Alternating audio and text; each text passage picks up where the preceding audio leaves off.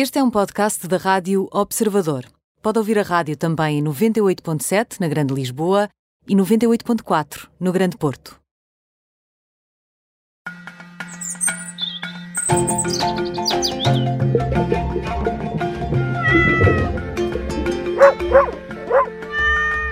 Tudo pronto para mais uma edição do Pet Radio. Já está connosco o médico veterinário Nuno Paixão. Olá, Nuno, bem-vindo. Olá. Olá, Nuno. Ora bem, Nuno, Como, como têm estado vocês? estamos bem, estamos bem. E- Sim? Têm sim. passeado muito nos jardins? Eu gostava de passear como mais. Gostava de passear mais, mas pronto. Era, não é? É, isso mesmo. Mas tu hoje queres falar de passeio e, neste caso, daquilo que os nossos animais comem acidentalmente nesses passeios.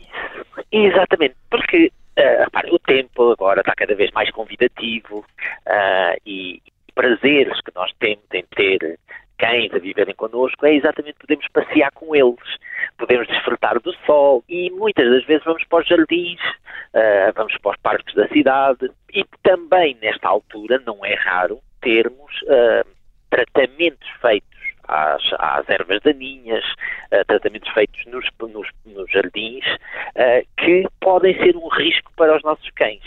Uhum. Falamos de herbicidas, etc, não é? Falamos principalmente os dois grandes grupos que é mais frequente a intoxicação, eh, são herbicidas e molusquicidas, ou seja, para matar ervas daninhas ou para matar lesmas e caracóis. ok? Certo. Normalmente, ah, os cães, quando se intoxicam com isto, é por inalação ou ingestão desse, desse, desse veneno. Ah, sempre que esses venenos são usados, ah, devem ser afixados ah, letreiros, anúncios, ah, cartazes de que essa, essa área, essa, essa zona está com esses tratamentos. Idealmente deve estar mencionado qual é o tratamento e se por acaso houver um azar qualquer, é bom que a gente saiba qual é o produto. Certo, portanto, é- dessa área deve estar, deve estar assinalada. Contudo, Nuno, isto pode acontecer, acidentes acontecem. Portanto, eh, quando, quando isso acontece, o que é que fazemos? Primeiro, isto eles podem ter sintomas muito ligeiros, como começarem-se a babar, começarem a ficar assim mais, mais estranhos, ah, começarem a ficar com as pupilas assim di- dilatadas, parecem que estão com olhos de louco. Ah, podem começar a ter tremores musculares, só assim localizados. Já olha para eles e eles começam a tremer, a tremer, a tremer, a tremer. Ou começar a ter mesmo convulsões, ou seja, caem para o lado e, os- e estrebucham.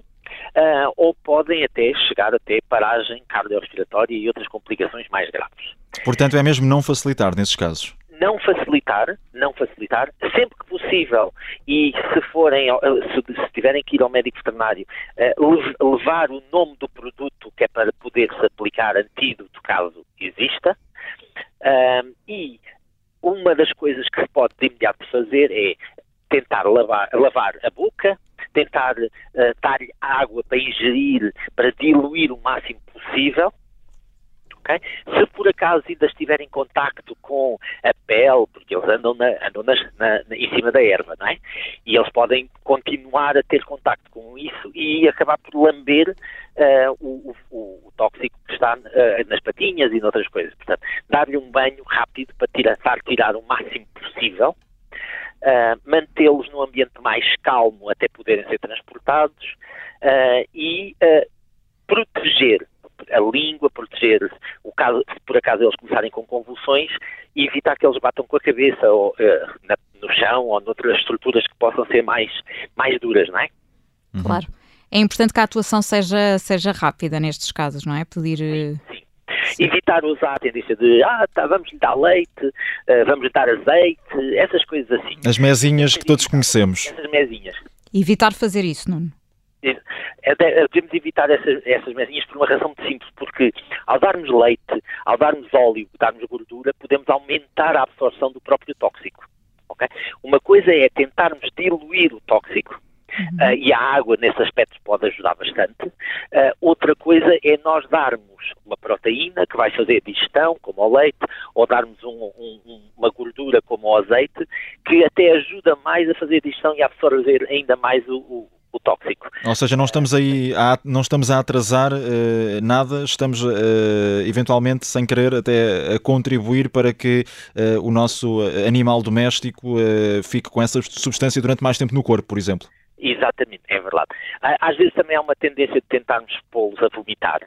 é preciso ter cuidado porque quando nós temos que saber muito bem qual é o tóxico quando os pomos a vomitar. Porque imaginem que é um tóxico que causa queimaduras, damos algo para ele vomitar, bem, esse tóxico queimou a ir até ao estômago e depois vai queimar a sair outra vez do estômago.